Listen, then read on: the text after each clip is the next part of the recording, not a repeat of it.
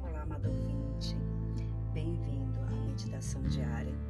Hoje são 17 de abril e eu gostaria de convidá-lo para continuarmos a meditar no texto que nos traz o aplicativo da Bíblia.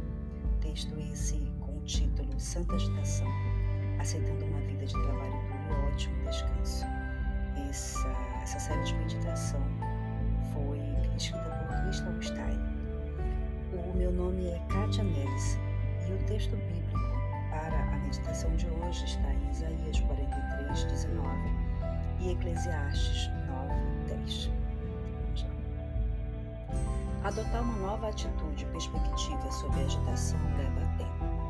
Mas quando se trata de mudança e as coisas novas que Deus quer fazer em nós, temos duas escolhas: recuar ou buscar crescimento. Eu sou a primeira a admitir que às vezes recuar parece melhor, até porque Deus me mostra minha motivação. Quando a mudança parece assustadora, é porque estou confiando em minha própria força para fazer isso acontecer.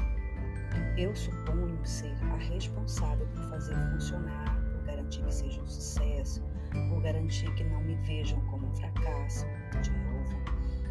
Quando escolho recuar, é porque me lembro que, lutando sozinha, não serei capaz de fazer com que as coisas aconteçam da maneira que quero. Mas então eu paro de lutar e começo a buscar, confiando que Deus está trazendo algo novo, porque Ele tem bons planos para mim, planos que o exaltarão e expandirão seu reino.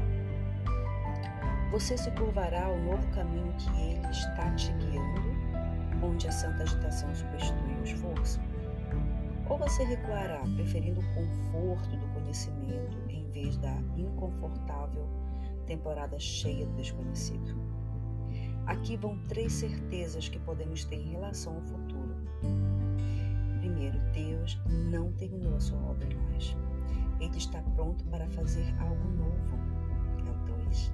E o três, Ele está conosco em cada passo do caminho. A santa agitação nos dá liberdade de trabalhar nossa força nas tarefas que Deus nos designou para fazer. E isso inclui tudo, as tarefas de casa, de um trabalho oficial, um trabalho formal, um trabalho para a igreja. Enfim, esse é o trabalho da alma, o trabalho que faz a diferença no reino de Deus. Ele nos dá a liberdade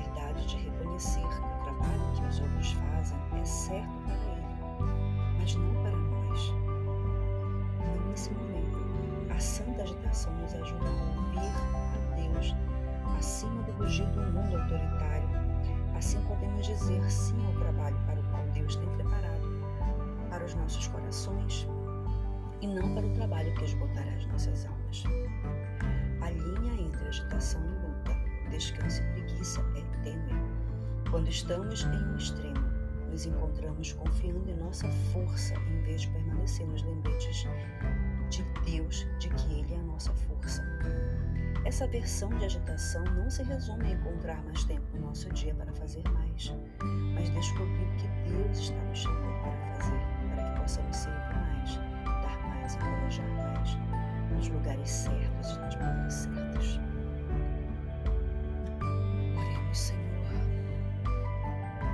nos ajuda a compreendermos esse tempo, esse tempo que parece que a agitação é algo Senhor. Nos ajuda a entender, ó Deus, a te servir mais e te dar mais e nos encorajar mais, mas das maneiras certas, Senhor, e não pela força do nosso braço, porque nos cansamos. Ó Senhor, fala conosco neste dia.